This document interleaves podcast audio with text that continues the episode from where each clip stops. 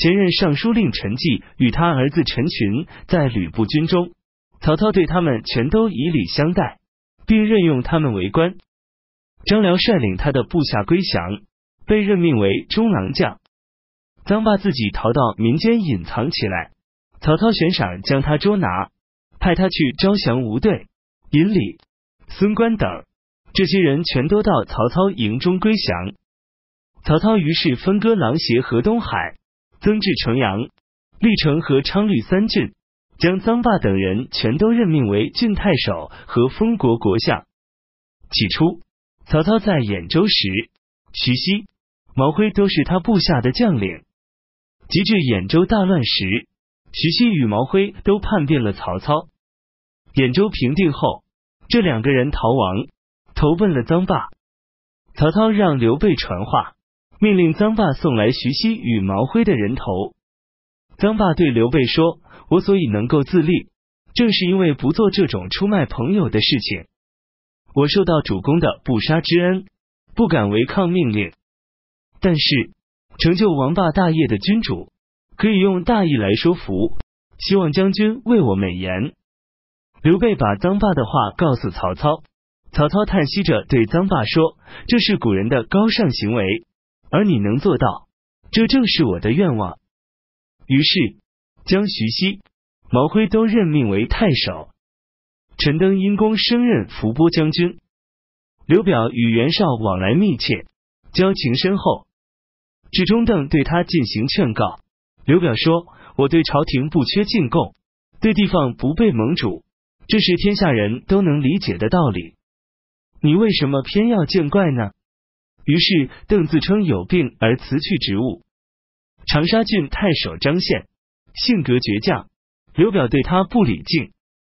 长沙人桓阶建议张宪将长沙、零陵、贵阳三郡联合起来抗拒刘表，派使者向曹操表示归附。张宪听从了他的建议。孙策派他部下的正义校尉张到朝廷进贡地方特产。曹操打算笼络孙策。就上表推荐孙策担任讨逆将军，封吴侯，把自己的侄女嫁给孙策的弟弟孙匡，又为儿子曹彰娶孙贲的女儿，还延聘孙策的弟弟孙权、孙毅到京师任职，任命张为侍御史，袁术委任周瑜为居巢县长，林怀仁鲁肃为东城县长。周瑜与鲁肃知道袁术最后成不了大事，都抛弃官职。渡过长江来投奔孙策，孙策任用周瑜为建威中郎将，鲁肃于是把全家都搬到曲阿来定居。曹操上表，请朝廷征召被孙策俘虏的会稽郡太守王朗，孙策送王朗返回京师。曹操任命王朗为谏议大大夫，参议司空府的军事。袁术派一秘密使者。将印绶带给丹阳郡地方势力首领祖郎等，要祖郎去煽动山越人，共同打击孙策。刘繇被孙策打败，投奔豫章郡时，太史慈逃到圆湖地区的山中，自称为丹阳太守。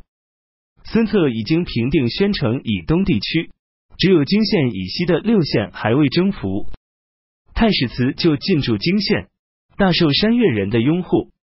于是。孙策亲自率军到陵阳去征讨祖郎，将他生擒。孙策对祖郎说：“你以前袭击我，曾看中我的马鞍。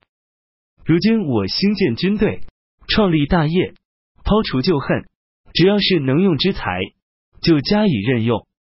我对天下人都是如此，不仅是你一个人，你不必害怕。”祖郎叩头请罪，孙策立即打开他的枷锁。任命他为门下贼曹。孙策又进军营里攻讨太史慈，将他生擒。孙策解开捆绑太史慈的绳索，握着他的手说：“还记得神庭相遇时的情景吗？如果你那时捉到我，会怎么对待？”太史慈说：“无法估量。”孙策大笑着说：“今天的大事，我要与你一同开创。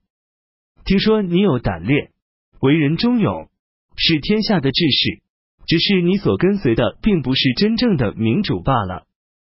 我是你的知矣，不要担心不能如意。随即任用太史慈为门下都。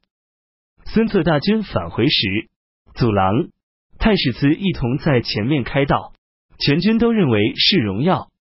正在这时，扬州牧刘繇在豫章郡去世，他部下有万余人，打算推举豫章郡太守华歆为首领。华歆认为，利用时机擅自夺取权力，不是人臣应该做的事情。刘繇的部众坚持了几个月，华歆最终还是表示辞谢，把他们送走。于是这些部众无所归依。孙策命令太史慈前去安抚。他对太史慈说：“刘州牧以前责备我为袁术进攻庐江，当时我父亲遗留下的数千精兵都在袁术那里。我志在建立大业，怎么能不向他屈意低头而所求我父亲的旧部呢？”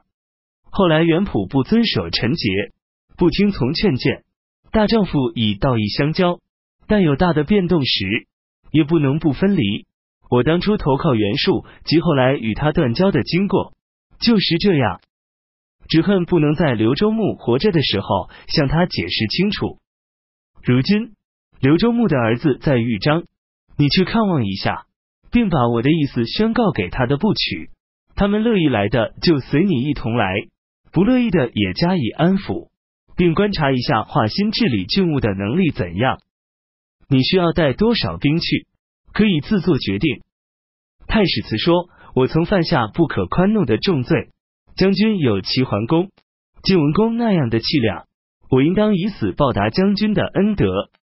如今双方并没有交战，不宜多带人马，率领数十人足够了。”孙策左右的人都说，太史慈一定会向北逃走，不再回来。孙策说，太史慈如果舍弃我，还会再追随谁？孙策在昌门为太史慈饯行，握住太史慈的手腕道别，说什么时候能回来？太史慈回答说，不过六十天。太史慈走后，大家仍议论纷纷，认为派他去是失策。孙策说。你们不要再说，我已考虑周详。太史慈虽然为人勇猛，胆识过人，但不是一个反复之人。他以道义为重，一诺千金，一旦视作知矣，生死不会相负。你们不要担忧。太史慈果然如期返回，对孙策说：“华歆品德高尚，但没有别的谋略，只能自保而已。另外。”丹阳人同知擅自占领庐陵，番阳地方势力首领别立宗部，声称我们已在海昏、上辽另立郡府，不接受豫章郡的命令，而华歆只能干瞪眼而已。孙策拍手大笑，于是有了兼并豫章郡的想法。袁绍连年进攻公孙瓒，不能攻克，就写信给公孙瓒，想与他解开过去的仇怨，互相联合。公孙瓒不予理睬，反而增强防备。他对长史、太原人关敬说：“如今四方龙争虎斗，显然没有人能连年坐在我的城下相守。袁绍能对我怎么样？”袁绍于是大举增兵，向公孙瓒进攻。在此之前，公孙瓒据守各地的将领中，有人被敌军围困，公孙瓒不肯救援。他说：“如果救了这一个人。”会使其他将领以后依赖救援，不肯努力奋战。等到袁绍前来进攻时，公孙瓒派到南境营寨防守的将领，自知坚守不住，又知必定不会有人援救，于是有的投降，有的溃散。袁绍大军长驱直入，到达易京城门，公孙瓒派儿子公孙旭向黑山军的将领们求援。并准备自己率领精锐骑兵出城，奔往西山，带领黑山军反攻冀州，切断袁绍的退路。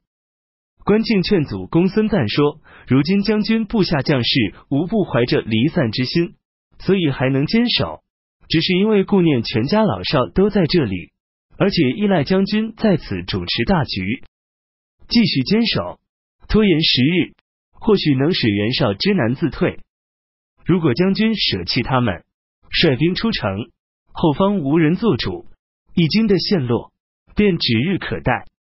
公孙瓒于是放弃出城打算。袁绍大军逐渐进逼，公孙瓒部众日益窘迫。